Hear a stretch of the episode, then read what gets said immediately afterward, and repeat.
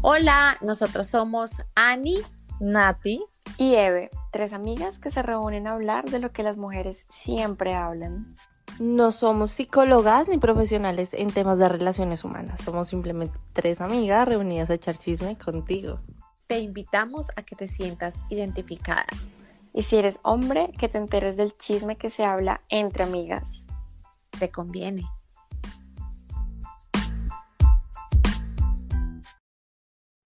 Hola a todos, ¿cómo están? Qué emoción verlos, qué emoción verte, Pablo. Gracias por estar otra vez con nosotras. No sabes, el capítulo, capítulo anterior, el episodio estuvo buenísimo. Quiero contarte que les gustó mucho. Como siempre, hubo uno que otro como comentario como de, sobre todo en lo de la canción de eh, Arjona que decía, dime que no y me tendrás todo el día pensando en sí. hubo un par de comentarios en Spotify que decía como, ese comentario me parece un poco machista. Y es curioso pero vamos a hablar de, de esto, como que de todos los mensajes que están escondidos a través de sobre ser machista o ser masculino. Es importante que sepamos cómo reconocer cómo está cambiando la sociedad, si estamos en una crisis o no estamos en una crisis. Y yo personalmente pienso y siento que sí, definitivamente estamos en una crisis respecto a la masculinidad. Em, es un tema de pronto controversial, es un tema que podemos estar de acuerdo o no estar de acuerdo, pero yo creo que está chévere escuchar todos los, los puntos de vista, está chévere como entender de dónde vienen las cosas, las cosas no son gratis, las cosas surgen por, un, por una razón de ser, siempre hay como un trasfondo grande. Em, vamos a aprender qué está pasando con los hombres hoy en día, qué pasa con nosotras las mujeres, porque yo siento que nosotras las mujeres también tenemos mucha responsabilidad y tenemos este efecto de eh, acción-reacción, pero a la misma vez terminamos siendo perjudicadas por esta ola como tan grande. Antes de empezar, quiero decirles y por favor pedirles el favor que no se demoran nada y poner seguir en Spotify y si les gusta, por favor pónganos estrellitas en Spotify en este episodio y con todos en, en llamada 3 en punto. Pero empecemos, Pablo, ¿cómo estás? Muchas gracias por estar otra vez con nosotras. Bienvenido. Bienvenido. Hola, me encanta estar con ustedes, Nati, Evi eh, y Ani. Muy rico, como siempre, muy bacano. Muchas gracias por la invitación. Y sí, como tú lo has dicho, Nati, el tema es supremamente polémico. Rayamos en lo, en lo no muy diplomático, en lo no socialmente aceptado hoy en día. El tema es bien fuerte. Pero creo que es no socialmente aceptado hoy en día, porque es realmente hoy en día en el que todo ese tema de la masculinidad y el feminismo se ha tomado como las riendas de las conversaciones y hay grupos extremistas y bueno, hay como que gente que tira mucho para los lados, pero eh, como decía Nati, vamos a hablar de la crisis verdadera, de la verdadera masculinidad. Entonces, Pablo, ilumínanos, tu opinión psicológica es la que nos lleva por este sendero. Acá no hay verdades absolutas, como lo hemos dicho. Hay gente que va a estar muy de acuerdo con nosotras o con nosotros. Hay gente que va a decir, estas viejas, ¿qué les pasa? Este man, ¿qué le pasa? Pero pues para eso estamos acá, para echar chisme, para hablar como si estuviéramos tomando cafecito y acompañar a todos los que nos están escuchando ahorita. Empecemos como con lo más básico. ¿Qué es ser masculino? ¿Cuál es la definición de masculinidad? Wow, eh, además que comenzamos eh, a quemar ropa fuertemente. Pisando eh, fuerte. a lo que vinimos. Tirando fuerte. Eso, como eso aquí, así es aquí. Eso es, sin, sin, un besito. sin un besito. De frente. La masculinidad es un conjunto de conductas y de roles. Hablemos primero del tema de, de conductas. ¿Qué es lo que se espera? La masculinidad implica la conducta normal, que por cierto viene de carácter desde el punto de vista biológico, e innato en los hombres. ¿Ok? ¿Y qué conductas se observan ahí? La de proveer, la de proteger, la de tomar iniciativa, la de ser competitivo y la de sacar adelante los proyectos que uno tenga. ¿Por qué digo que es más de carácter eh, biológico? Si ustedes han notado, si ustedes tienen eh, la posibilidad de comparar la conducta entre niños y niñas, por ejemplo, ustedes observan que las niñas desde pequeñas les gusta mucho la parte social. Entonces la niña inicialmente con su muñeca en una visita deja la muñeca y empieza a mirar caras. Le, le interesa mucho lo social. Los hombres somos supremamente competitivos. Comenzamos con el juego de niños. Entonces el niño no le importa si hay visita o no, él está compitiendo consigo mismo en el juego. En la adolescencia viene toda esta, eh, esta inundación de testosterona en los hombres. Y la testosterona, que también la tienen ustedes, niños, la testosterona ustedes la tienen 30 veces menos que nosotros, pero la testosterona es una hormona que nos hace ser más competitivos, nos hace ser más agresivos, pero no agresivos en términos de venga, peleemos, no, sino agresividad que implica iniciativa, que implica yo estoy inconforme, yo quiero más, yo la voy a luchar, yo hago lo que sea. A eso se refiere el tema de la testosterona. Por lo tanto, los hombres toda la vida, y ustedes habrán dado cuenta con sus parejas, con sus hijos y sus padres, los hombres somos más de lucha, más de retos, de hacer cosas, de venga, vamos, ¿qué es lo que hay que hacer? ¿Me hago entender? De, a veces pasa, no sé si les ha ocurrido a ustedes con sus parejas o sus padres, un domingo en la tarde o un viernes que están como desparchados y están cansados de ver televisión y de un momento a otro como que el tipo se levanta y dice, no sé, quiero hacer algo. Sí, me pasa mucho. Y lo más, lo más fácil que hacemos hoy en día es un videojuego por ejemplo. ¿Por qué? Porque está el tema de la competencia. Yo necesito sentir eh, adrenalina, sentir eh, la competencia. Voy a matar gente en Call of Duty, voy a hacer una vaina en eh, una civilización diferente, en Age of Empires o lo que fuera. Siempre está el tema del juego. Y el juego está muy asociado también con el tema de la competencia, que, insisto, viene a ser de carácter muy biológico. ¿Ok? Así que esto es la verdadera masculinidad. Y hay cuatro arquetipos acerca de lo que a ser el hombre. Estos no me los inventé yo. De hecho, para quienes nos están viendo, hay varios libros para recomendarles, ¿no? Uno de ellos se llama así. Se llama El Rey, Guerrero, Mago y Amante. Es de unos psicólogos, uno de ellos es de apellido Gillette, como las cuchillas de afeitar. Y ahí explican qué es la verdadera masculinidad con esos cuatro arquetipos. Tal forma que el rey, que es el primer arquetipo del hombre, el rey es el que toma decisiones, el que organiza, el que sabe qué es lo que tiene que hacerse, el que organiza todo en medio del caos, que es sumamente fundamental e importante. Sin embargo, hay personas que ya siendo adultas pueden llegar a generar una conducta inapropiada de ese rey y lo convierten en un tirano o en un dirigente cobarde. El tirano es el que machista, ahí sí, o el dirigente cobarde, que es el del cual vamos a hablar el día de hoy, que implica el tema de la crisis yo no voy a hacer nada porque es que no me siento capaz, tengo miedo, no hago nada. No, el verdadero es el rey, el que toma decisiones, que organiza la cosa. El segundo se llama el guerrero. Durante todas las civilizaciones, ustedes han dado cuenta, hay cuadros, mm, canciones incluso, de soldados peleando. Todo el tiempo lo van a ver porque hace parte de nuestra naturaleza, como humanos en general, pero especialmente como hombres. El guerrero no es para pelear, aclaro. El guerrero es el que destruye para construir, es el que se esfuerza, implica esa energía vital, implica el hecho de salir adelante, la toma de decisiones, la iniciativa, el no dejarse.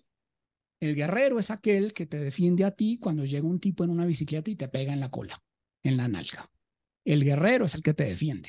El guerrero es el que dice, bueno, yo me levanto y mejor dicho, ya tengo claro lo que tengo que hacer, voy a esforzarme a pesar de sentirme mal, a pesar de tener gripa, puede estar tristecito. El tercero es el mago. Se llama así en el libro, no es que sea mago, eso es medio esotérico, ¿no? No, el mago es el experto, el que soluciona los problemas, el técnico. Wow. Lo vemos hoy en día cuando los tipos tenemos básicamente esa característica de solucionadores de problemas. Los hombres tenemos esa necesidad de estar solucionando cosas.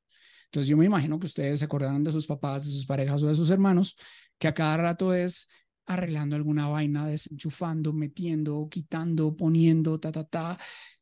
Eso hace parte del tema del mago. El mago es el que sabe dar explicaciones, el que busca eh, dar soluciones a los problemas cotidianos de otros. El mago es a la gente, es al, cual la gente llega a consultar. Y finalmente el amante. El amante real es el que tiene ese contacto eh, apropiado a través de sus sensaciones con los demás, con los entes espirituales, con Dios, o con la persona que él considera que crea y sobre todo con su pareja. El amante es el que es capaz de amar, el que es capaz de darse, el que es capaz de formar una familia. Todos estos arquetipos deben estar unidos en torno a la figura del rey, que es el que va a tomar la decisión de hacer las cosas. Cada uno de estos arquetipos tiene un lado oscuro y un lado, digamos, un lado eh, muy negativo y un lado negativo en términos como de, de ingenuo, por ejemplo, ¿de acuerdo? Entonces, por ejemplo, en el amante hay dos elementos negativos. El amante es el verdadero, pero puede llegar a ser el adicto, porque con todo el, todo el tema de estar queriendo tener la sensación, la parte sensorial, se puede enganchar en algo y ahí queda. ¿De acuerdo? O también puede ser una persona que se vuelva manipuladora, porque a través de las sensaciones yo voy a hacer que la otra... No, el verdadero es el amante. La masculinidad, si lo podemos resumir, se reduce en esos, o sea, se, se explica más bien, no se reduce, se explicaría como ejemplo con estos cuatro arquetipos. Aquí no aplica el machismo. El machismo es otra cosa. El machismo es, hace referencia al maltrato, al dominio, ¿ok? Que es diferente a la masculinidad. En la masculinidad es cuidado y liderazgo, no dominio, no maltrato. Pilas con esto. Wow. Eso es como la primera parte. Me encanta. Qué, mejor concepto. Sí, ¿qué tal esa definición de masculinidad? Es decir, que un hombre masculino tiene los cuatro arquetipos en su evolución sana. Eh, sí, pero esto tiene que desarrollarse también. ¿Y qué le ayuda a desarrollar? Las experiencias. Es decir, hay elementos que son eh, muy innatos, lo acabo de mencionar con el tema de la testosterona, pero si está en un ambiente en donde es más fácil aprender a hacer trampa, donde es más fácil ser el niño divino, así se llama el arquetipo del niño que antes de ser rey. El niño divino es el, consentido. Y si él sigue con esa idea de ser consentido, va a ser manipulador toda la vida. Va a llegar un punto en el que tiene que madurar. Y ese punto de maduración es muy importante ahí con el tema de la adolescencia. Wow. Esto me hace pensar, tú decías como vas a ver este arquetipo en tus abuelos, en tus tíos, en, ah, como en el pasado, de pronto en la pareja, pero porque es más común verlos en, en, en los pasados que en el presente. Es decir, yo siento que estos arquetipos se ven más en nuestros antepasados, en los abuelos, en los papás que estaban muy arraigados a su masculinidad y siento que poco a poco se está perdiendo. ¿Por qué crees que los hombres en el pasado estaban más concentrados en ser estos protectores que hoy en día? Sí, lo voy a decir al revés. El problema actual no es que los hombres sean demasiado masculinos, es que no son lo suficientemente masculinos. Exacto, sí, exacto. Son, eran más masculinos en el pasado. Eh, sí, eh, y de hecho, no lo digo yo, no lo invento yo, pero eh, personas de mi edad, de hace, qué sé yo, mis abuelos a mi edad tienen más o menos un 40-50% más de testosterona de lo que yo llego a tener. Mira, ya es, biológica la cosa. O sea, es otro nivel. ¿Ok? Razones. Ah, primero tengo que hablar de razones eh, medio antropológico-históricas, medio evolutivas, si se quiere llamar. Ustedes se acuerdan, eh, a mí me encantan las películas, ustedes se acuerdan de 300. ¿Ya? Leónidas llega ahí, con, viene el, mensajero de los persas con unas cabezas degolladas de otro y llega y le dice, no, es que tiene que darme tierra y agua. Y entonces la esposa de Leónidas le dice al, al, mensajero, oiga, ¿qué le pasa? Cuide sus palabras, usted está delante del rey. El mensajero calla a la esposa y le dice, ah, ¿cómo así? ¿Es que usted va a hablar? Leónidas empieza a molestarse. Le dice, venga, hablemos, vamos aparte. Y se lo lleva a otro lugar. Leónidas en ese momento saca su espada, coge al mensajero y le dice, tú vienes aquí a mi, a mi tierra, a amenazar a mi pueblo, a insultar a mi reina. Olvídate, esto es Esparta. Protección, provisión, cuidado, iniciativa. Después de un tiempo, llegó la era industrial. Antes de, eh, en ese tiempo de la era industrial, los hombres iban a trabajar muy fuertes y pues hombre, tocaba conseguir el alimento, el sustento. Y el esfuerzo era mucho, mucho más grande, mucho más grande. O sea, no habían redes sociales, uno no tenía la distracción de sentarse, eh, qué sé yo, a, la dopamina mm, eh, electrónica artificial de hoy en día. No, la, la dopamina, que es la hormona encargada del placer, se conseguía cuando uno sentía que lograba algo. Uy, logré, no sé, devolvámonos, logré matar un mamut. Más acá, logré construir un tanque de guerra o un edificio. Lo logré. Uy, ok.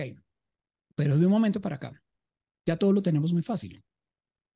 Así que cuando queremos tener ese tema de la dopamina, la sensación de placer, de logro, es muy sencillo. Saco mi celular, le pongo un like a una niña, me meto a OnlyFans, me pongo a ver eh, pornografía o masturbación compulsiva o no hago nada. Y para ellos es ya coroné. Claro, coroné. Aquí en el cerebro ya, ya coroné. La dopamina hacia el 100, sí, lo logré. Y realmente no logró nada. Entonces los hombres empezaron a tener ese decaimiento. Y por otro lado, aquí viene la otra parte interesante, y por otro lado, las, las expectativas y las exigencias no es que hayan incrementado tampoco. Realmente no, ahora es mucho más fácil hacer muchas cosas. ¿Ya? Y como es tan fácil hacer tantas cosas, los hombres llegaron a desarrollar uno de los peores defectos masculinos, recostarse. Ah, no, yo ya no voy a hacer más, yo aquí llevo 50 años con el mismo trabajo, con el mismo sueldo, haciendo la misma vaina, estoy en mi zona de confort, así que hágale usted. Y las mujeres que tienen esa, ese don tan importante de iniciativa también, de tener visión, yo siempre le admiré eso a mi madre, por ejemplo, la visión. Ella se imaginaba las cosas, o sea, no, es que a mí me gustaría, y a veces uno se recuesta. Así que varias cosas. Uno, ya no hay esfuerzo. Dos, como no hay esfuerzo de la dopamina, toda esa sensación de logro y de placer se consigue muy fácil y muy artificialmente. Por lo tanto, tres, ya no hay eh, el mismo nivel de, de testosterona. Y por si fuera poco, cuarto, esto va a dar duro para todos los que nos están escuchando, viene el tema del temor por la feminización. Porque ahora estas características que mencioné hace un rato, mago, rey, guerrero y amante, son malas son castigadas. Ya uno no puede ser gentil con alguien. Oye, ¿cómo estás de bonita? Ya le echan a uno el CAI. Traducción, para los que no son de Colombia, le echan a uno la policía, la gendarmería. No, es que me están abusando. solamente te dije que estás muy bonita. No es nada más. Pero es que es la manera como lo dicen. Claro, es la manera. Yo perfectamente puedo decirle a alguien, oye, ¿cómo estás de bonita? ¿Cómo estás de... Eh, Evi eh, y Ani y Nati están muy bonitas hoy cómo les luce la luz. Muy diferente a, madre, ¿me entienden? Dígame. Dime. A mí me pasó casualmente algo, eso que, que estás hablando me pasó algo en el, en el trabajo eh, hace poco, ayer, ayer, un compañero, un señor ya de edad árabe, porque que, qué horrible de discriminarlos, pero es que esa religión es un poco fuerte. Son una religión que tienen mil mujeres, que pueden tener 800 mil mujeres y, pueden hacer lo que quiera con ellas. Entonces el tipo se me acercó, yo me voy a, con ropa de trabajo, yo no me maquillo, no me arreglo, no me nada. Y el tipo se me acercó y me dijo como, Ana, ¿tú estás operada? Y yo, mientras trabajaba, lo miré como, oye, wow. Le dije como, sí, estoy operada solamente el busto. Y el tipo me dijo, ¿estás operada en el busto o en la cola? Y yo, no, estoy operada solo en el busto, en la cola no, hago ejercicio. Entonces el tipo me decía como, no, dímelo, es un secreto. Si es un secreto para ti, yo te lo puedo guardar. Dime en qué más estás operada, es que estás muy buena, no sé qué, un señor. Entonces es la manera en cómo dice las, obviamente me quejé con mi jefe, y mi jefe le faltó al respeto y él le llamó la atención y le dijo como, oye, es una falta de respeto. Entonces es como la forma en cómo dicen las cosas. Otros compañeros me pueden decir, oye, Ana María, estás muy bonita, o otras personas pueden decir ese tipo de comentarios. Para mí fue súper fuerte. Y más de ese tipo de religiones. Es la manera de expresarse. Yo me refiero a cuando alguien te dice que estás muy bonita pero no tiene una intención inapropiada. Además que ustedes se dan cuenta cuando el tipo tiene una intención inapropiada. Pero eh, sí, yo me refiero a eso. Eh, llega un momento en el que uno ya no puede ser gentil. Me acuerdo la otra vez llega eh, un amigo de otro país, llegó aquí a Colombia y él me comentó que la situación allá está tan tenaz que él estaba en el metro de ese país y él observó que una señora estaba de pie y él dijo, ¿será que le cedo la silla? Porque es que me da miedo. Capaz que yo le digo que le cedo la silla y me va a decir que no, que yo soy un machista. No, eso se llama caballerosidad, eso se llama, eh, no sé, llamemos de sentido común. No es que yo la haga sentir mal por decirle siéntese. No, No significa eso. Es la interpretación que ustedes, en general, las mujeres, aclaro, que muchas mujeres, ni siquiera ustedes, algunas mujeres más bien, están haciendo de porque han vivido la parte negativa del machismo. O más bien, vivieron el machismo. Recordemos, estoy hablando de masculinidad, no de machismo. Yo como lo veo, según lo que ya nos enseñaste, es que este compañero de trabajo de Dani Árabe tiene el amante en su arquetipo insano. Entonces, claramente lo tiene mal trabajado y lo tiene que convertir al lado sano. Está, Hay formas de decir las cosas e incluso hay cosas que ni siquiera son necesarias decirlas. decirlas. O sea, esta cosa de está operado o no está operada, de que le sirve esa información, o sea, no, no va a ganar más plata, no, no va a llegar más fácil a, su casa, o sea, no, no tiene nada, nada provechoso para su vida saber si Dani está o no está operado, simplemente yo creo que los hombres de cierta forma tienen, cuando tienen el amante, el arquetipo del amante mal en su lado insano, eh, son muy ilusos y piensan que con tres palabras ya pueden conseguir más o pueden acercarse para interactuar con uno y sobrepasarse. Exacto. Y dime, sigue. No, no, no, dime tú, dime tú. No, no, te, interrumpí, tú ibas a preguntar algo, ibas a comentar algo. Sí, yo iba a decir que todo esto hace que es curioso porque sí, o sea, es que me estoy como devolviendo un poco otra vez. Los, la familia, o sea, antes se veía que el hombre era el que proveía, tenía muchas cosas que hacer, tenía muchas cosas que no le generaban dopamina y salía a, la calle a proveer a su familia y todo eso, y esta, esta es la clave, había familia. el núcleo era muy respetado y siento que el hombre salía a luchar por su familia. Claro, estábamos, estoy de acuerdo en que claramente habían costumbres en donde los hombres eh, eran infieles o tomaban mucho trago y llegaban a hacerle daño a la, esposa, cosas así, que sí, es, está de acuerdo que todos tenemos una historia de que mi abuelita soportó muchos maltratos de, de mi abuelo. Todos tenemos esa historia y lo, lo sabemos, pero creo que en medio de todo, la familia era la familia y el hombre respetaba a la familia y pues se veía que eran 12 hijos, 6 hijos, 8 hijos, pero el hombre siempre veía por la familia. Y siento que esto es algo que hace que se agrave más la situación porque si, si en, esa, en esa época era complicado el rol del hombre respecto a sus arquetipos insanos, ya hablando desde el punto de vista psicológico, ahora sí ni siquiera está luchando por una familia y se le está perdiendo, se le está quitando esta parte de, de protector, lo vuelve más insano aún. ¿Tú qué ibas a decir, Eve? Hay dos caras de la moneda respecto a eso de la familia, porque sí, o sea, sí conocemos casos en los que el hombre era el que veía por su familia y era el que trabajaba 12 horas en condiciones así súper tremendas que ahorita ya no se ve, pero también está al lado de la cantidad de hogares de, de, o sea, de familias que crecen sin un papá. Entonces, sí estaba el hombre proveedor, el hombre que velaba por su familia, pero también estaba el hombre, creo que me atrevo a decir que era cobarde y que se iba porque, digamos, nosotras tres somos un ejemplo de, de familias sin papá eh, después siguen nuestras mamás y, o, bueno, en algunos casos, y después siguen las abuelas, porque así como había hombres que sí se quedaron toda la vida con la familia y eran los mm. pues proveedores y super familiares, también hubo, y creo que todavía lo hay, aunque yo siento que antes se veía más del, del, del papá que abandonaba el hogar y, y se iba, se iba a comprar cigarrillos y nunca más volvía. Y nunca más volvía. Entonces, creo que hay dos caras de la moneda, el hombre proveedor el que velaba por su familia y el hombre que de verdad era completamente cobarde, que incluso en esa época era muy permitido de cierta forma eh, abandonar el hogar, porque ahorita tú ves que una mamá siempre pone eh, la denuncia y bueno, todas esas cosas de pensión alimenticia y todos esos, em, esos procesos legales, pero antes no, antes tú le preguntas a la mamá y, y ella te dice como no, yo para qué me iba a poner a hacer todo eso, eso era muy complicado. Ahorita sí las mujeres ponen denuncias, entonces son dos cosas. Cuéntanos, Pablo, tú qué piensas respecto a eso, porque sabemos y, por ejemplo, yo siento que en Colombia es muy común, eso alguna vez lo hablaba acá en Alemania, que en Colombia es muy común los hogares que crecen sin papá. Eso acá casi no se ve. En, en Alemania abren los ojos y dicen como, ¡Ah! ¿cómo así?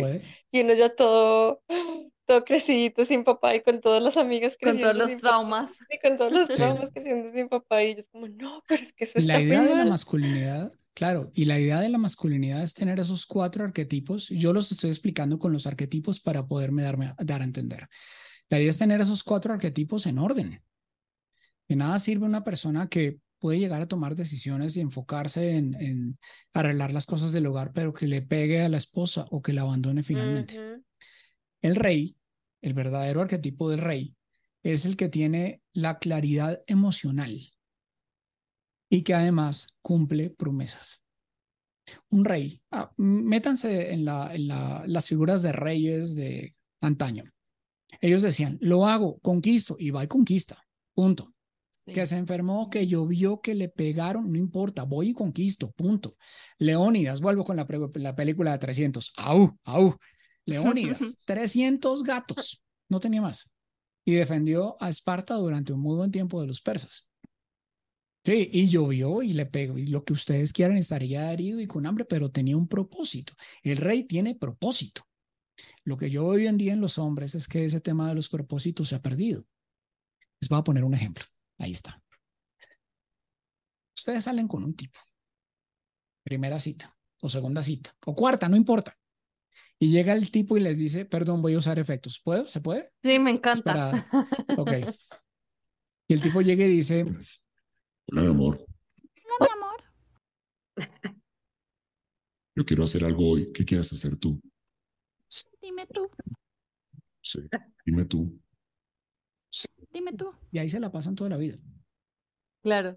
¿No les parece harto? Sí. El tipo que llega donde ustedes las invita a salir, pero no tiene iniciativa. ¿Me hago entender? ¿Por qué no tiene iniciativa? A lo mejor el tipo tiene unos planes chéverísimos, pero le da miedo decirlos. O simplemente por todo el tema de, no es que si yo digo que yo quiero ir a cine, capaz que me mira mal y me dice, usted es un machista, ¿por qué me invita a su plan? a la oscuridad. Por lo menos, Pero, claro, por, a la oscuridad, por lo menos tiene la iniciativa de proponer algo, pero no proponen. Dime. ¿qué pasa cuando uno da el plan y terminamos haciendo lo que ellos dicen? También puede llegar a ocurrir, porque hay, un, hay una diferencia aquí. Una cosa es tener iniciativa y otra cosa es ser imponente. Tener iniciativa es proponer, no decirle a la otra persona, di tú, di tú, no, proponer, mira, yo pienso que podemos hacer esto. Chévere que le digan a uno, no, yo quiero hacer esto, perfecto, ¿qué te parece si negociamos? Y ustedes ahí observan, porque ustedes son pilas y las mujeres lo son, ustedes siempre son más inteligentes que los hombres, siempre lo he dicho, y ustedes pueden observar más detalles que nosotros no. Ustedes se pillan si el tipo hizo una mala cara, una microexpresión facial, si eh, estuvo tranquilo, si mejoró su tono de voz, si negoció con ustedes la salida. Eso implica, este man vale la pena. Pero un tipo que llegue como no sé qué hacer, dime qué hay que hacer, dime tú, pues no es atractivo, ¿ya? Eh, Realmente no es atractivo. Ahora bien, la, la otra parte de la pregunta de Evi en este momento era las dos caras de la moneda.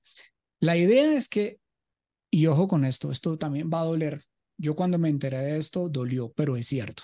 ¿Ustedes sabían que los hombres, no, nadie nos educa para ser hombres? Claro. No. ¿Cómo? No. A ustedes las educaron para ser mujeres. Desde pequeñitas les dijeron cómo vestirse, cómo sentarse, cómo comer, cómo peinarse, todo. A los otros no. De hecho, el 78% de las personas que formaron a los hombres son mujeres. Son mujeres. Mamás, tías, primas, abuelas, todas las, las mujeres alrededor. Uno entra al colegio y se encuentra con la profesora Rosita, Gilma, eh, y todas las profes habidas y por haber. ¿Ya? Sí. Y entonces uno llega a la adolescencia con toda la testosterona encima, ya con ganas de hacer cosas y no lo enfocan. Bueno, a veces no lo enfocaban a uno. ¿Cómo lo podían enfocar? No sé, me, usted tiene vena artística, métase a esa vaina. Usted tiene eh, vena, eh, qué sé yo, deportivo. Usted es como muy inquieto, enfóquese. Pero ¿qué le decían al hombre? No, quédese quieto. No moleste. No lo enfocaron. Y luego lo convirtieron, ese no moleste, ahora se convirtió en una especie de no llore. Entonces viene, eso sí es machismo, otra atención, eso sí es machismo, donde al tipo le dicen que no tiene que llorar. ¿No? Ahora bien, las emociones hacen parte de los seres humanos. Todos tenemos emociones. Sin embargo, el hombre que no llora no es que no esté triste, es que también hay más maneras de expresar la emoción. Hay muchas más. A ver, compositores, los mejores compositores de música, de canciones que incluso ustedes han escuchado, estaban en una tusa horrible. Pero ellos no se quedaron acariciando la tusa toda la vida y, ay, no, me morí. No, ¿qué hicieron ellos? Enfocaron su emoción en algo productivo. Quizás no lloraron lo suficiente, no importa, pero se enfocaron en algo productivo. Ahí volvemos con el tema de la iniciativa, del propósito, que es lo que está faltando hoy en día. Entonces, o nos quedamos solamente con la emoción, ay, pero es que yo me siento, versus los, los hechos, la realidad. Leónidas podía estar muy enfermo. Tenía la esposa lejos y él tenía claro su propósito. Ustedes lo ven. Incluso las películas de superhéroes y todo esto son arquetipos. El tipo que eh, se le presentan las dos mil tentaciones, el tipo puede caer con cualquiera y dice, no, no, no y no, yo voy para allá. Tú dices, oh sí, ese es el mío. Sí, ese es el tuyo. Es lo que estamos esperando. Es lo que deberíamos ser. Estoy de acuerdo. Estoy de acuerdo, o sea, así se resume todo a que la familia es importante y que cuando crecemos sin un papá es muy complicado. Tienes toda la razón, yo nunca había pensado que nunca le enseñaban a los hombres a ser hombres, nunca les dicen, tú eres el hombre de la casa, tú eres el que tienes que dirigir, tú tienes el que tienes que eh, cuidar a tus hermanos, siempre son, de hecho, a las mujeres a que ponen a cuidar a, las, a las hermanitas o a los bebés, o los hombres los dejan ahí a un lado y los hombres se quedan aislados, pero casi que por culpa de nosotras las mujeres. Y si ahora es una pero mujer... mira que pero ni siquiera es culpa de ustedes, es porque no lo saben. Es decir, nadie lo sabe. A nosotros nos dicen el qué, pero no nos explican el cómo. Claro. Cuida de su hermano menor. Yo cuido de mi hermano menor. ¿Cómo? Si yo soy grande y fuerte, pues el que se acerque lo casco. Yo pienso que eso es cuidar a mi hermano menor. Pero a mí se me olvida que cuidarlo también implica darle alimento darle tetero porque es un niño chiquito, cambiar el pañal. Yo no sé de eso, a mí no me enseñaron, a mí me enseñaron que cuide. Yo lo, la forma de cuidar, pues entonces, como yo soy grande y fuerte, les casco a todos. No, no nos enseñaron eso. Y lo que tú dices, Nati, les traje estadísticas para que se emocionen. Estas son estadísticas del estado de Tennessee. Y sí, efectivamente, cuando faltan los, la figura paterna, el papá en la casa, ah, esto es tremendo. Realmente hay estragos. Eh, en, Tennessee, de las personas que se suicidan, de los adolescentes que se suicidan, el 63% de adolescentes vienen de familia sin papá. El 70% de adolescentes que están en instituciones del Estado provienen de una familia sin papá. El 71% de los embarazos en adolescentes provienen de familias sin papá. El 71% de las personas que han abandonado secundaria provienen de familias sin papá. No nos enseñan a ser hombres. Y cuando por fin tenemos una figura, no necesariamente es la más apropiada, porque tampoco le enseñaron a ser hombre. ¿Entendieron el tema? Así que ser masculino hoy en día es un tema fuerte, porque eh, la gente puede irse a los extremos. Entonces, o me vuelvo el, no es masculinidad, insisto, el macho eh, que casca a todo el mundo, que es imponente, que es dominante, que quiere, que quiere maltratar, o me vuelvo entonces un hombre femenino. No tomo decisiones, no tomo responsabilidades y me dejo llevar solamente por los sentires. Ni lo uno ni lo otro. Necesitamos es la verdadera masculinidad. Lo que realmente necesitamos hoy en día es eso. Precisamente lo que tú dices, Nati, tiene que ver con esto. Cuando hay familias sin padres, que no tiene una figura paterna real, empezamos a tener problemas. Ahí están las estadísticas. Pero con las estadísticas que dice, eso quiere decir que las mamás nos les queda grande ese rol de tomar mamá y papá al mismo tiempo. Es que... ¿Hay de quién es la culpa si el... Si los... El papá es el que se fue. O sea, la culpa es que hay ausencia, punto. Tú no puedes vivir, tú puedes tener tus ojos y tienes tu corazón. Si alguna vez pierdes un ojo, tu corazón no va a suplir ese ojo. Cada cosa tiene un lugar y un rol. Las mamás, que yo admiro mucho a las mamás solteras. De hecho, he tenido muchas estudiantes en clase que son mamás solteras. ¡Qué pilera! Yo no sé cómo le hacen. Estudian, hacen prácticas, trabajan y encima son mamás, no tengo ni idea. La logran. Pero hay elementos que tienen que aprenderse desde el punto de vista masculino. Provisión, protección, iniciativa, defensa. Las mamás entonces hacen todo eso y lo hacen bien, totalmente, pero ese no es el, no es el rol necesariamente de ellas. ¿Dónde están los papás? ¿En qué momento se van? ¿Por qué toman esa decisión tan equivocada? Sabiendo que tienen toda una prole por debajo de ellos, que necesitan no solamente del, del banco, de la parte de provisión, sino también los papás generan seguridad. El solo hecho de que eh, una niña esté cerca de su papá se siente segura. Mm. Solo con eso. Mi papá está conmigo, carajo. Incluso a ustedes les pasa, o les pasó, siendo mujeres.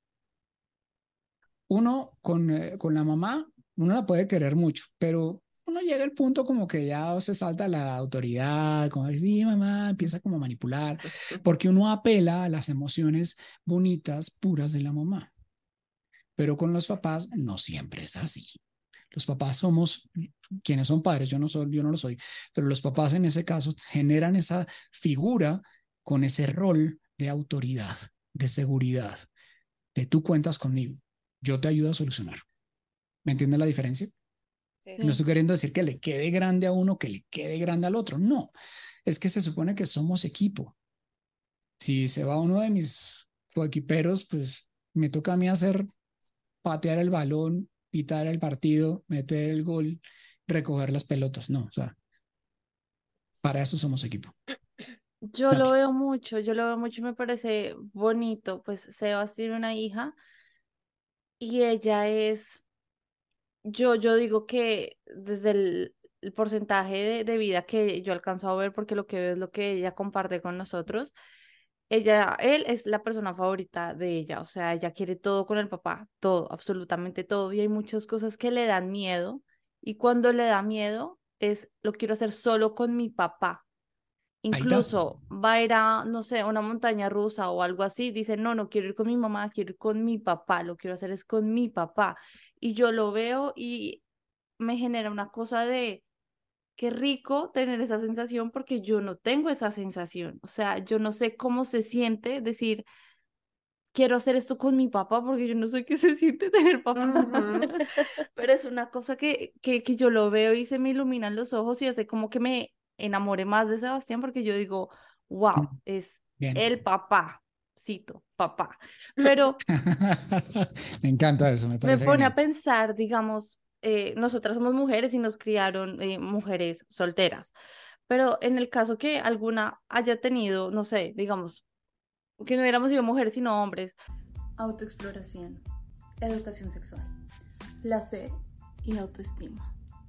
Deja Vu Store es un sex shop luxury que te proporciona productos elegantes, modernos e inclusivos.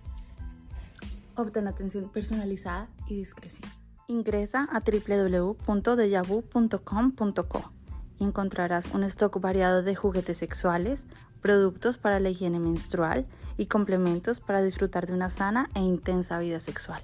Porque lo bueno se repite. Deja Vu. La, una, o sea, la pregunta es, ¿una madre soltera cómo puede enseñarle a un hombre a ser más masculino? Porque claro, ya dijiste, el corazón no le puede enseñar al ojo derecho a ser ojo derecho si no está.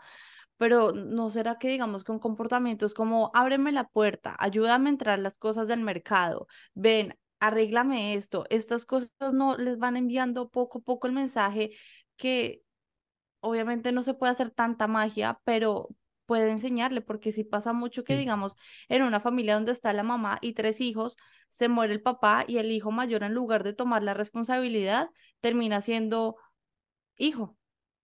No le enseña a sus hermanos menores a ser hijos y, y nunca se, nunca sí, se aprende esa, esa posición de ser pero ojo porque si eh, hombre. digamos que en esa situación que tú mencionas, el hijo siempre tiene que ser hijo.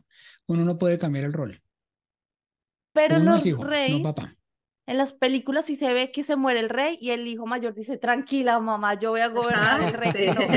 Mamá, aquí estoy yo, mi papá me enseñó bien, pero hoy en Sí, día se ve que las mamás antes los devuelven un poco. Eh, ¿Qué, ah, pero entonces separemos las qué dos son dos cosas. La temas? Sí. primera es que los hijos son hijos, no papás. En el momento en que los hijos se convierten en papás, entonces pasar básicamente de la cuna a dirigir todo un reino sin tener la preparación. ¿ya? Y además se llevan cargas encima y tengo muchos consultantes también con esas situaciones y traumas fuertes precisamente por eso. Y la otra tiene que ver con cómo las mamás los crían, ¿de acuerdo? Hay varias, varias eh, sugerencias y consejos aquí y quiero aclarar, insisto, esto no es machismo, es masculinidad. Los hombres somos más fuertes, lo lamento. Lo siento. Sí, nada que hacer, es una cuestión físicamente, sí, físicamente lo somos. ¿Qué hacemos? Nada que hacer. Están los dos hijos, niño y niña. Niños, eh, llegó el mercado. Papito, mira que tu hermanita no va a cargar eso, lo cargas tú. Papito, tú también puedes colaborar lavando platos. Esas son habilidades de vida que son absolutamente necesarias para cuando nosotros los hombres, ya, un tipo ya grande no tiene ni idea de lavar platos. ¿Por qué? Porque no, son habilidades de vida. ¿Van conmigo? Eso sí lo tiene que hacer. ¿De acuerdo? Pero también enseñarles a los hijos de pequeños y para todos los hombres que nos están mirando. Aquí viene el santo grial. Primero, tengo un propósito.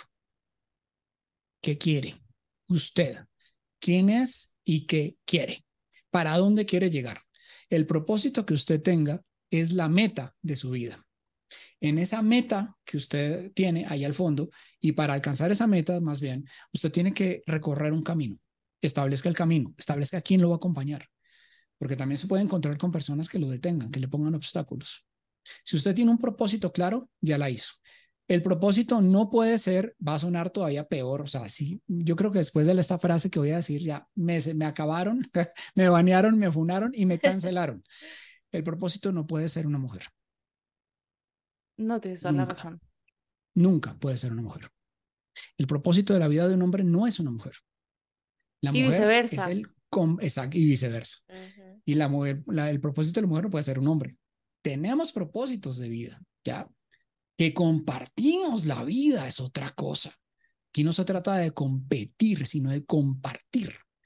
Mi propósito de vida es este. Mi esposa tiene su propósito y lo compartimos juntos y vamos avanzando juntos. De eso se trata. Pero que el propósito sea propio. Mi propósito es este y lo vamos a lograr. Segundo, si yo tengo un propósito, no tengo por qué andar eh, perdiendo el tiempo. Me parece que les puse el ejemplo de jugadores de fútbol. Un jugador de fútbol, que ha sido Messi, mañana tiene la final. Él quiere meter goles, quiere ganar. Pero ¿y si hoy le da por entretenerse? No sé, le da por drogarse, meterse con viejas, hacer una cantidad de vainas. Mañana no lo dejan jugar. Y si juega, va a jugar mal. No logró su propósito. Entonces, no se desconcentre, firme con ese propósito, firme. Por lo tanto, evite todo el tema de la dopamina artificial. Es decir, ¿se acuerdan que en ese momento hablamos del esfuerzo real? El esfuerzo real es, trabajé, lo logré, lo conseguí, me siento súper, wow, soy el más. Pero la dopamina artificial es, uy, eh, ya estoy viendo TikToks. Y ese es el peor invento que pudieron haberse inventado. Y uno se siente bien con dopamina haciendo TikToks, pero uno no creció. No creció, no hizo nada. O sea, eso fue perder el tiempo. Enfóquese, haga cosas productivas, lea, haga ejercicio. Yo le sugiero mucho a los hombres que hagan ejercicio, muchísimo, porque eso devuelve esa parte también de la competitividad, de la testosterona, de la adrenalina. Uno vuelve como a, como a sentirse como que, oh, este cuerpo sí es mi hijo de madre, ahora sí, vamos, donde hay un muerto para resucitar, ¿qué hay que hacer? Así como que uno se enfoca también. Y lo chévere del asunto, que también le digo a los hombres, es, eh, a nosotros los hombres, el gimnasio se nos nota como a los dos, tres meses. Después de tres meses uno dice, carajo, logré cambiar mi cuerpo. Y uno ahora viene con la otra parte. Si logré cambiar mi cuerpo en tres meses, yo puedo cambiar muchas cosas de mi vida. Me puedo enfocar en eso. Sin distraerme, con enfoques claros, con objetivos reales. Cero masturbación, cero porno, cero OnlyFans. Bájele a los videojuegos, una horita. De, de vez en cuando es bueno, no hay lío. Bájele a eso y más bien dedíquese a otra cosa. Ojalá hombres, todos los hombres pensaran así. Eh, no, no todos, porque insisto, no nos enseñaron esto. No, realmente no. Y ten en cuenta que los hombres es como si todos, yo le digo a mis estudiantes y se mueren de la risa que la adolescencia de los hombres dura los primeros 35 años. Bueno, ¿no? ¿Cuál es la razón? Porque nosotros, nosotros nunca tuvimos un ritual de paso de niño a hombre. Ustedes sí. Sí, En el momento en el que ustedes se desarrollan, ya dejan de ser la niña y se convierten en la señorita. Sí. Punto. Uno no. Los rituales que se hacían eran más de carácter cultural. Entonces, en las tribus del África o por allá en Grecia, cuando un niño cumplía cierta edad, lo sacaban de la casa y lo mandaban al bosque. ¿Se acuerdan de 300? Leónidas cumplió siete años, se lo arrebataron a la mamá y lo llevaron al Ágoge, que es un lugar en donde lo entrenan hombres y lo entrenan para defenderse, que es sumamente importante, para hablar, lo entrenan en filosofía, en educación, en hábitos y rutinas. Y luego que lo entrenan, ¡pum! Vayas al bosque, papi. Si usted vuelve, vuelve como un hombre. Si no vuelve, lo siento, hasta ahí llegó el amigo. Esa era la forma en ese entonces de convertir a un niño en hombre. Hoy en día le llaman servicio militar o como tú le quieras poner. Pero, pero no hay un acompañamiento real. Así que los tipos simplemente siguen pensando que son niños toda la vida. Y lo seguimos pensando. Por Necesitamos es, esa guía, alguien que nos diga o diferentes elementos de la vida, de crecimiento personal, que nos oriente para saber por dónde debemos ir. Evi, por eso es que normalmente uno, eh, yo personalmente, siempre que tenía un novio, eran mayores que yo, porque yo sentía lo mismo, o sea, que los hombres que tenían más o menos mi edad eran muy maduros. Entonces siempre estaba la mamá o las amigas que le decían, no, no, pero es que los hombres siem- siempre se demoran mucho más en madurar. Pero claro, hoy entendemos por qué es que se demoran mucho más en madurar, porque nosotras la vida nos, nos educan de una manera totalmente distinta. En cambio, los hombres sí eh, pasan por unas etapas diferentes a las de nosotras. Y total. mm, Y sí, además entonces, ustedes tienen más ventajas. Ustedes tienen más ventajas. Quien lo creyera. Paren bolas. Las mujeres tienen eh, es- los dos hemisferios del cerebro más unidos, tienen mayor número de conexiones por una estructura que se llama el cuerpo calloso. Así que ustedes piensan todo el tiempo en todo. Pueden conectar ideas mucho más rápido que nosotros. Número uno. Número dos, ustedes tienen mejor visión. Ustedes pueden identificar colores uva, color, no, color eh, whisky, blanco y hueso y lo saben diferenciar. Tercero, ustedes tienen mayor facilidad para interacción social desde pequeñitas. Eso ya es biológico, netamente innato. Nacen con eso. Ya. Y la última, y esta sí es la más, más, más de todas las masas, ustedes nacen con valor. Nosotros no. Nosotros tenemos que hacernos el valor. Alguien dirá, ¿cómo así? Ustedes de niñas les cayeron mucho. Sí, Me imagino que en el colegio, ustedes lo, lo único que tienen que hacer las niñas realmente, y no estoy queriendo decir que sea malo, es real. Usted simplemente se arregla, ni siquiera se arregla, se bañan, se ponen champú y ya quedan divinas, espectaculares. Y el tipo que, el tipo a duras penas tiene brackets, es más feo que Freddy Krueger, eh, está vaciado, no tiene ni idea para dónde va en la vida. ¿En qué momento los tipos consiguen valor? A los 30 años más o menos. pero tienen plata. Antes no. Porque Tú lo has dicho, no fui Eh, yo, fuiste sí. tú. El dinero. el dinero no es lo que solo le da valor plata. a los hombres. Y no solo plata, atención, ¿qué es lo que le da valor a los hombres? Para los hombres que me están escuchando, si usted tiene, si está antes de los 30 años, aproveche esta edad. para ¿Qué es lo que le da valor a los hombres? Sí, ¿qué le da valor a los hombres? Lógicamente la parte económica, total, experiencia. totalmente de acuerdo. Pero además de eso, sí, experiencia, crecimiento personal. Un tipo que sepa de muchas cosas.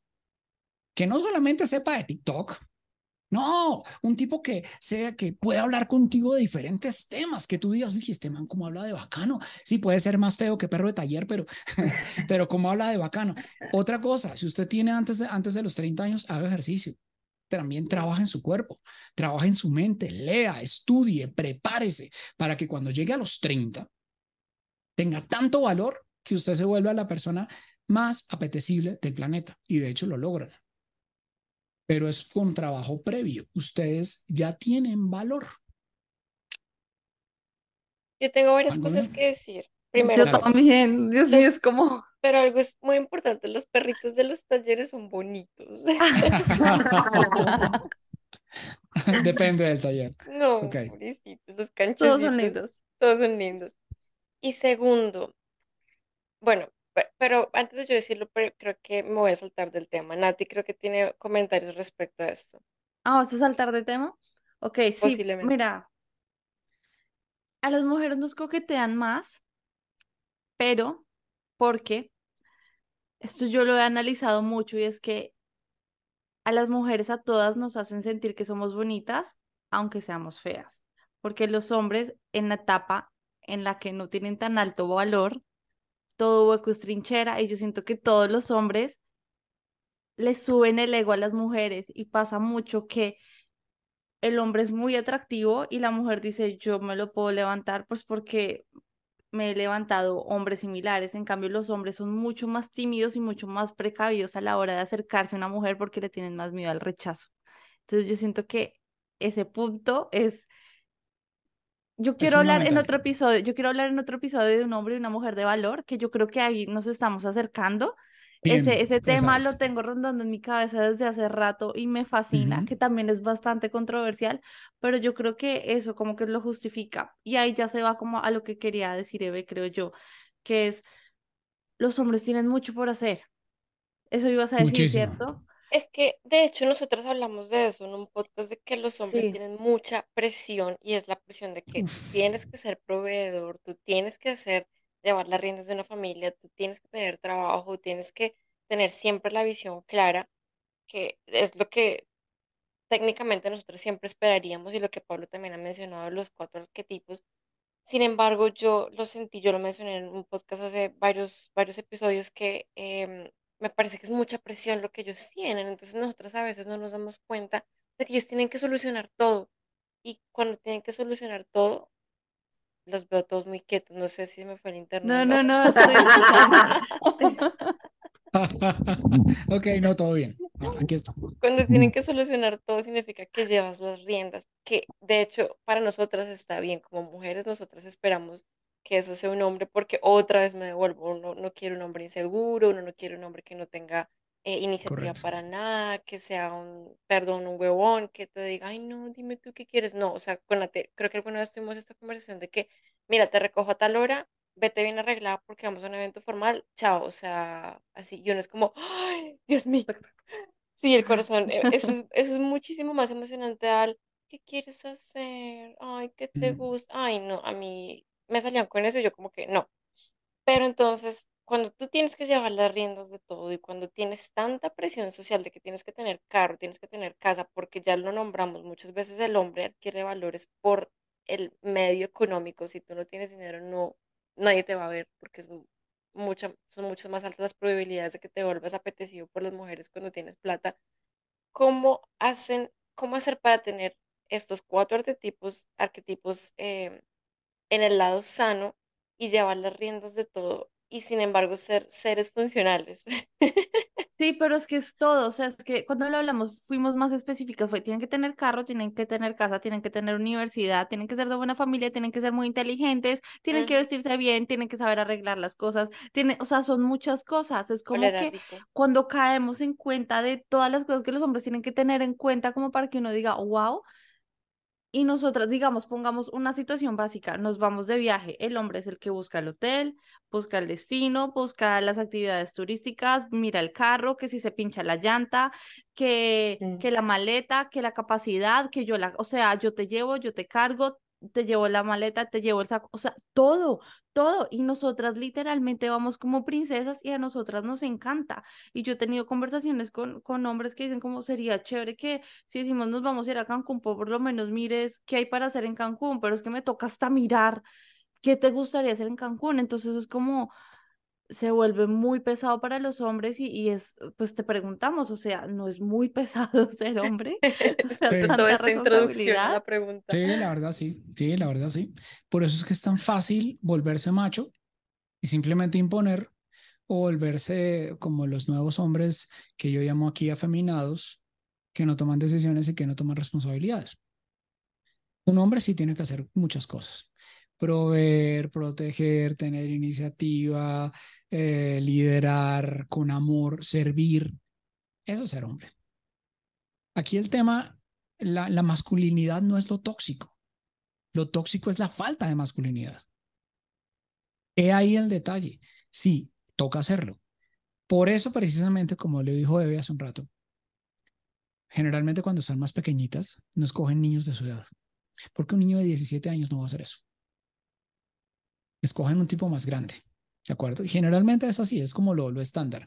Ahora bien, no lo digo yo, no es, una, eh, no es un mandato que yo aquí estoy diciendo, no es que es biológico, es, es innato. Si ustedes van a, eso se llama la hipergamia, ustedes siempre van a buscar el tipo, el mejor tipo que se puedan conseguir. No va a ser un chino de 17 años. El tipo, el mejor tipo que ustedes se tienen que conseguir, entonces, ¿qué características tiene? Masculino. Experimentos de eso hay un jurgo. Imagínense que por los años 70 hicieron un experimento con macacos. Y entonces se colocaron a varias hembras y algunos macacos machos. Macacos son monitos, ¿cierto? Monos, monos, eh, monos micos, Miquitos. donkeys. chiquitos, creo. Correcto. Y entonces las hembras solamente se acercaban a los machos que tenían la capacidad de subir más alto y proveer los mejores alimentos, los más fuertes que eran capaces de protegerla a ella y a su prole, y además que tenían los mejores genes para, para provisión genética posterior. El valor de los hombres no comienza cuando nacemos, comienza a los 30 años. El de ustedes comienza solamente con decir hola. Ni siquiera eso, solamente con arreglarse, porque ustedes tienen muchas bendiciones, muchísimas, ustedes por el todo, todo, todo el tema del atractivo físico. Pero aquí viene la otra parte, ¿no? El tipo luego puede llegar a tomar decisiones equivocadas y decir, me aburrí, y entonces como que se le va la olla y dice, yo necesito variedad, estoy aburrido de lo mismo, dejo mi propósito que es tener bien a mi familia, crecer como persona, y me enfoco ahora en comportamientos más de carácter egoísta. Un verdadero hombre no es el, no es el que dice que es capaz de satisfacer a mil mujeres. Un verdadero hombre es el que es capaz de, de mantener y satisfacer una sola mujer de mil formas. Eso es ser masculino, no macho. Y sí, es complicado, porque uno tiene que aprender muchas cosas. ¿Por qué creen que les digo que la vida y el valor del hombre empieza a los 30? Porque para poder ser mecánico, eh, karateca, tecondista, cotero, árbitro, eh, uno, uno no nace con eso, uno tiene que aprenderlo. Claro. Y qué bueno tener una figura paterna que uno le enseñe esas cosas. Y esto no sé que nosotras las mujeres los mal acostumbremos a ustedes de cierta forma y no les dejemos desarrollarse hacia ser un buen hombre, digamos, facilitándoles el camino, porque yo creo que también todas hemos estado con un hombre en donde el hombre dicen como, ay, quiero hacer tal cosa, cae, llega. Y uno como boba va y le llega. Y no somos una boba, sino 30 bobas. Y entonces el hombre se acostumbra a que todas me llegan. Y entonces el hombre se le mete en el chip, yo no tengo que ir a recogerla porque a mí me llegan. Y así poco a poco con pequeños, pequeñas acciones, nosotras mujeres les estamos enseñando a los hombres a que la pueden tener muy fácil. O todo lo contrario. Tenemos tantas exigencias Sí. que el hombre dice, ay no, yo no tengo ni el 30%, jódanse, no voy a hacer nada y no me esfuerzo y se echan a la perdición. Y puede llegar a pasar. Sí, la idea es aquí que ah, volvamos a los roles. Un hombre que es masculino va a desarrollar, va a hacer que la mujer con la que está desarrolle más su feminidad. Eso es, eso es automático. Un tipo que es capaz de solucionar problemas, proveedor, protector y todo lo que yo he mencionado, va a hacer que ella se sienta bien, se sienta protegida y vuelva a su rol femenino. Pero cuando no hay ese rol masculino, ella entonces va a querer tomar la rienda de tomar las decisiones y no es que esté mal, ya depende de cada situación. O sea, casos hemos visto. Pero entonces es donde ella es la que ahora toma decisiones y llega el momento en el que se aburre del tipo y lo vota. Eso sí pasa. Sí. Creo que lo mencionamos antes de comenzar. Una mujer no se ve atraída por un tipo que depende de ella. Es que sin ti no puedo vivir. Yo estoy comiéndome un helado, pero sin ti no me sabe a nada. Si tú no me das, dame, dame para mí mi chocolatina diaria. Ay, no. ¿En serio? Sea, no, fatal. Que el tipo eh, la quiera, la ame, la respete, está súper. Claro que sí. Que provea para la casa cuando están casados, perfecto, súper. Pero ya que el tipo diga, no, yo aquí eh, me, me, me voy a recostar en lo que tú hagas o lo que tú digas, No, no es la idea. Insisto, tenemos roles diferentes. No estamos en competencia. Esos ismos que se están inventando implican competencia. No es competir, es compartir. Y cada uno tiene un rol diferente. Mis, mis manos tienen roles diferentes a mis ojos. Mis ojos miran, pero mis manos pueden palpar.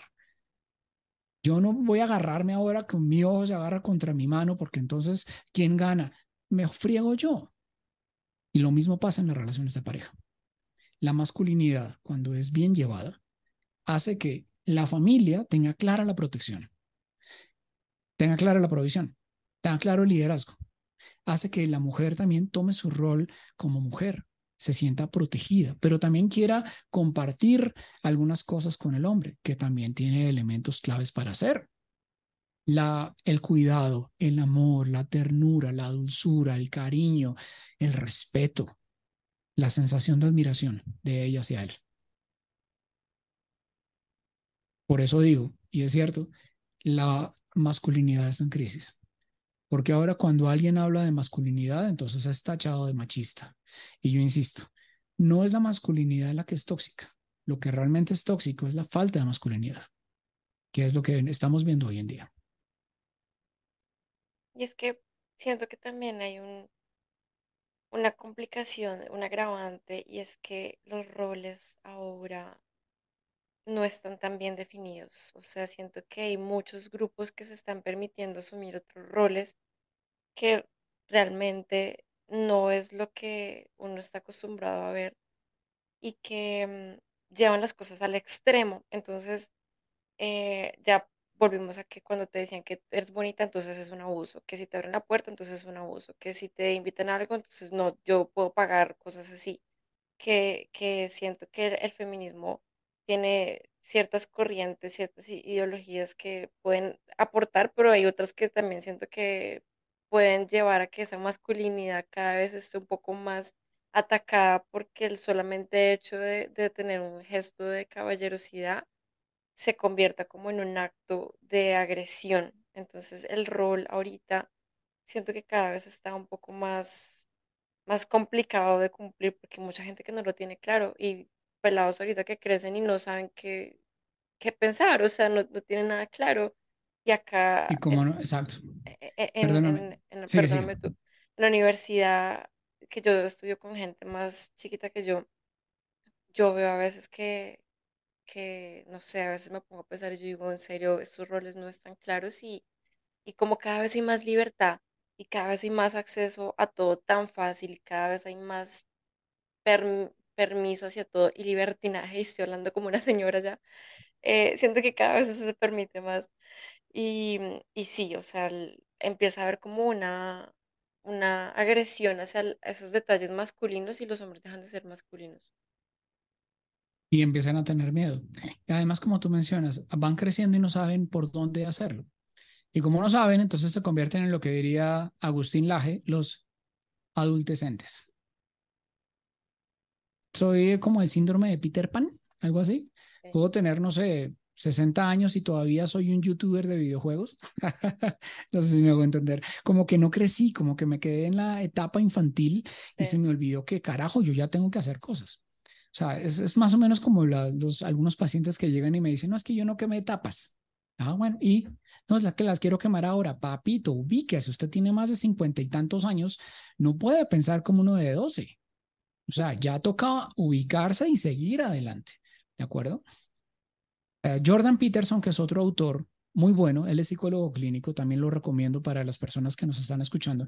Tiene un par de libros que justamente hablan de este tipo de cosas, del tema del orden, de los roles que se debe tener en cuenta y sobre todo el esfuerzo personal para lograr las cosas. No todo es gratis. No, de hecho, nada es gratis. A nosotros nadie nos debe nada. Si yo quiero algo, lo tengo que luchar. Y se nos está olvidando eso, porque vemos como a través de la tecnología, entonces yo ya quiero hacerlo todo y se nos olvida que también hay testosterona que está disminuyendo porque no me esfuerzo, porque ya no tengo propósito, porque nada me llena, porque nada me motiva. Yo tengo todo, estamos en una sociedad tan hiperestimulada que como lo tengo todo en la palma de la mano, ah, ya me aburrí y ya no quiero ni vivir. No, no se trata de eso. Y por el otro lado, lo que tú mencionas ahí también tiene que ver con eh, estas ideas que han salido, en donde la idea es competir contra el hombre. No, ese no es el orden. El orden es complementarlo. Solos no podemos todo tampoco. Un ejemplo bíblico. Ahí les boto un dato. Para las personas que son curiositas de la Biblia y les, les cuento. Génesis capítulo 2 habla de la creación del hombre. Del hombre, Adán. ¿Y cuáles fueron los primeros mensajes del primer mandamiento para Adán? Era trabajar. Oh, él tenía que ponerle nombre a los animales y cultivar la tierra y cuidarla. Pero luego Dios se dio cuenta que el hombre necesitaba una ayuda. En la Biblia dice ayuda idónea. Y entonces Dios sacó de la costilla de Adán a la mujer. Y fue Adán el que le puso el nombre a la mujer. No fue Dios, fue Adán. Le colocó varona, Eva. Y el rol del hombre es ese, justamente. Si vamos a los puros orígenes, es ese. Trabajar en uno mismo. Trabajar para mejorar el ambiente. Trabajar para que las personas con las que uno va a estar se sientan cómodas. Ejercer liderazgo, no imposición. No es pisar a la otra persona. Liderazgo, iniciativa, provisión, protección, seguridad. Eso es masculinidad. ¿Cómo la ven? Wow. Hay una frase que la quería contar, es, la digo en inglés y luego en español, entonces es, tough times create strong men, strong men create easy times, easy times create weak men, weak men create tough times. Es decir, los momentos difíciles crean hombres fuertes, los hombres fuertes crean tiempos fáciles, los tiempos fáciles crean hombres débiles y los hombres débiles crean tiempos difíciles. Y yo creo que nosotros estamos... Estamos en un punto crítico, estamos en un punto en donde de verdad la sociedad se nos está un poco saliendo de las manos. Yo no sé si seamos capaces de parar esta bola de nieve tan grande que está encima, pero esto de los roles es algo ah, sumamente importante. Todas, todas tenemos que identificar nuestro rol en la familia, no como una no, sino una competencia, sino una compañía, como un, un equipo en donde de verdad tenemos que ayudarnos todos a sacar el barco adelante. A todos nos enseñaron, pues no sé, era como un cuento de, de, de chiquitos en donde eh, todos se ponían bravos con el estómago, que porque el estómago no hacía nada, solo recibía la comida y la procesaba y no hacía absolutamente nada. Entonces decía como, las manos no van a preparar la comida porque están en huelga. Entonces los ojos decían, no, pues yo tampoco voy a ver para que las manos hagan. La boca decía, no, pues yo no voy a masticar, ni voy a servir para que, no sé qué, y los pies, no, pues yo no voy a llevar el cuerpo a que haga, a, a comprar las eh, los productos del mercado y así nadie hizo nada. Y a raíz de que el estómago estaba muriéndose del hambre, ninguno funcionó. Es una cosa así como yo veo que estamos funcionando hoy en día y todos estamos peleando con todos y ninguno es enemigo de ninguno. Todos estamos en el mismo equipo saliendo adelante. Y creo que todos estamos en el mismo barco. Todos estamos en el mismo barco y, y somos una sociedad en donde sí, claro, es evidente que se han cometido errores y en donde nos devolvemos casi al principio del podcast, claro, todos vimos que hubo un abuelo que tomaba mucho y llegaba a pegarle a la abuela y todos vimos que el papá se fue y todos vimos, pero no podemos perder lo poco que estaba bueno para evitar lo mucho que estaba grande. Es más bien corregir lo que estaba mal para preservar lo que está bien. Qué bonito es digamos, ver en los ojos de la hija de Sebas cómo ama a su papá y qué bonito yo en lugar de decir, todos los odio porque yo no tengo papá, yo digo, wow, qué rico sentir que ella tiene un papá y que bueno, yo puedo eh, eh, aprovechar eso y seguir dándole la oportunidad a ella que tenga su papá y pues que mi hija aprenda de, de qué es ser un, o sea, de, de una figura paterna y así sucesivamente en adelante, enseñarle respeto a las niñas y a todos la importancia de la figura paterna y del hombre, la importancia que tiene, así como nosotros tenemos esa importancia. Que hoy no estamos hablando de mujeres, no estamos hablando netamente de los hombres. Así es. Yo me quiero salir un poco y meterme más con el lado de las mujeres, a ver, Pablo, qué piensa acerca de mi opinión, porque yo soy de las que digo que yo, si llego a ser madre soltera, no podría necesi- no necesitaría de un hombre para salir adelante. No sé si eso me influyó mucho en mi mamá, porque mi mamá no, pues estuvo con mi papá. Ella tuvo un noviecito que tampoco lo alcancé a ver como un padre, con el esposo que está ahorita, como que tampoco, Natalie sabe que yo tampoco pude tener esa conexión como padre. No sé por qué, será porque mi mamá siempre fue mi mamá mi papá. Yo siempre la veo a mi mamá como mi mamá mi papá. Cuando yo quedé embarazada, como cuando, cuando yo quedé embarazada, dije como si esta persona no va a estar conmigo, yo puedo ser como mi mamá, mi mamá mi papá. Y yo creo que ahorita, no sé si estoy pensando bien o mal, quiero que me digas, que si yo llego a quedar ahorita embarazada, puedo tomar ese rol de ser madre y padre porque yo me considero que soy trabajadora, puedo salir adelante, así como mi mamá lo hizo conmigo. Entonces yo no sé si estoy mal o Tú puedes, estoy absolutamente seguro que tú podrías lograrlo. Si piensas en ti, tú lo puedes lograr. Pero si tú piensas en, su, en tu hijo, ya no, ya no estarías, no estarías siendo um, generosa con él. Claro. Uno puede llegar a decir, yo puedo solo, pero la persona que nace de ti va a necesitar de otra persona. No dudo que puedas, pero probablemente tu hijo sí lo necesite. Claro, a mí me hizo falta siempre ese rol de padre, pero como para las reuniones, como para saber qué, qué se siente es tener un papá o que el día del padre, para mí el día del padre fue como... En blanco. Sí, pero es que también eh, cada persona es diferente. Imaginamos que nace tu hijo o tu hija. Uh, probablemente tú te esfuerces mucho, tú eres muy inteligente, sales adelante, eres muy exitosa, pero algo va a necesitar ella. La sensación de protección, de cuidado, de seguridad, de provisión. Pero yo siento que yo se lo puedo dar. Tú puedes intentar darlo y está bien, es una decisión tuya. Pero te repito, tú puedes hacerlo pensando en ti, claro, pensando en ti, listo.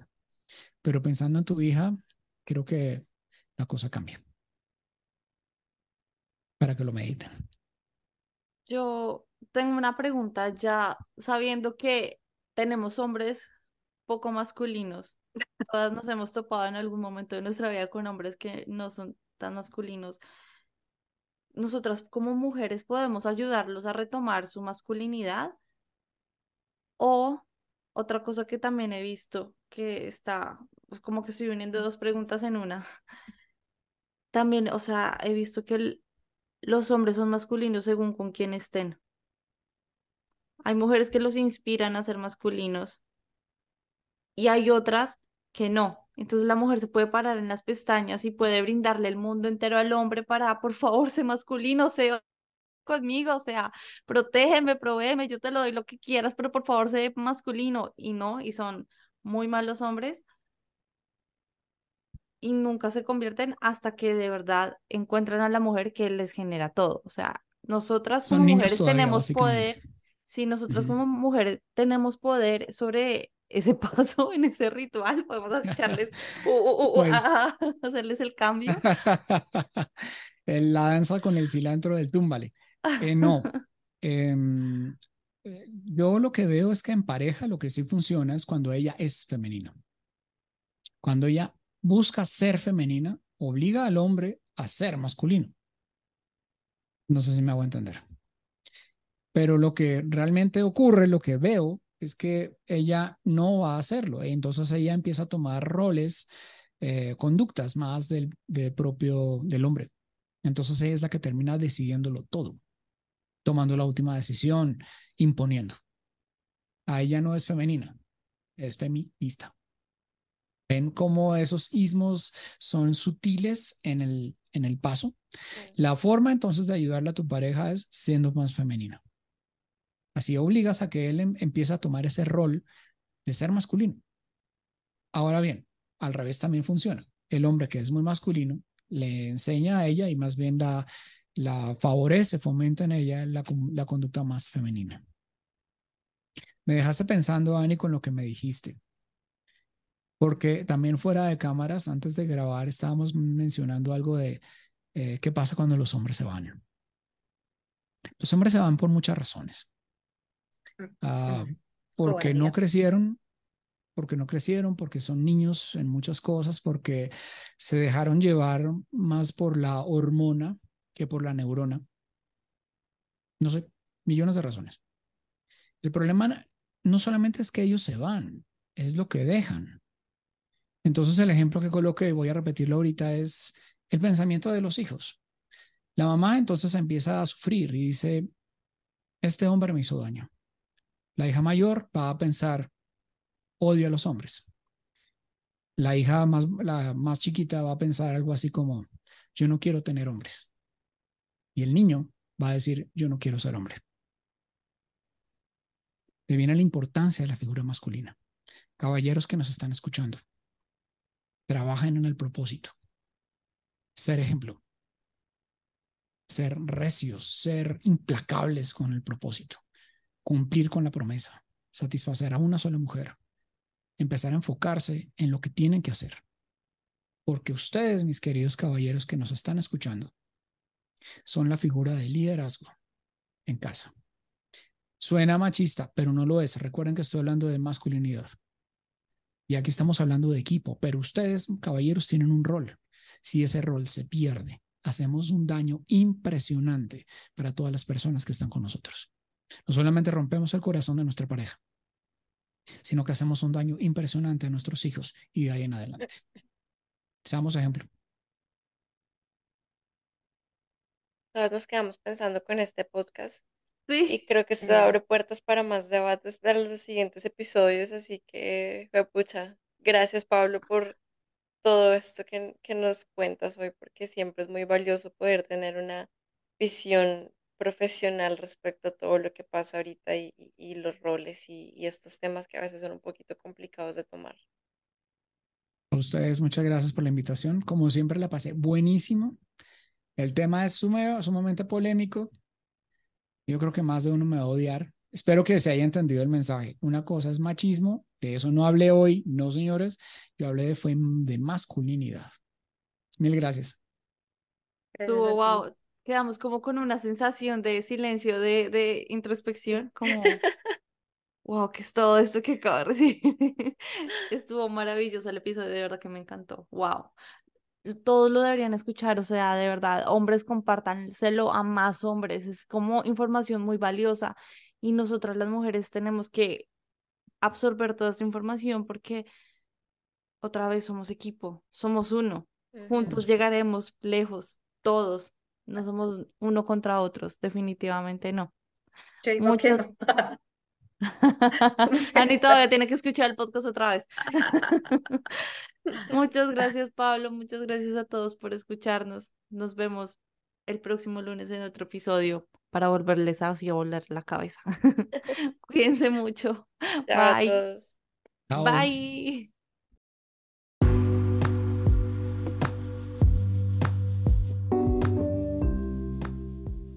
Gracias por escucharnos. Si te gustó este episodio, no dudes en seguirnos y calificarnos en Spotify. En Instagram nos pueden seguir como llamada 3 en punto. Recuerden, el 3 es el número. No olvides que esta es solo nuestra opinión. Estamos aquí para entretenerte mientras echamos chisme. Y si te gustó este episodio, no dudes en compartirnos con todos tus familiares y amigos.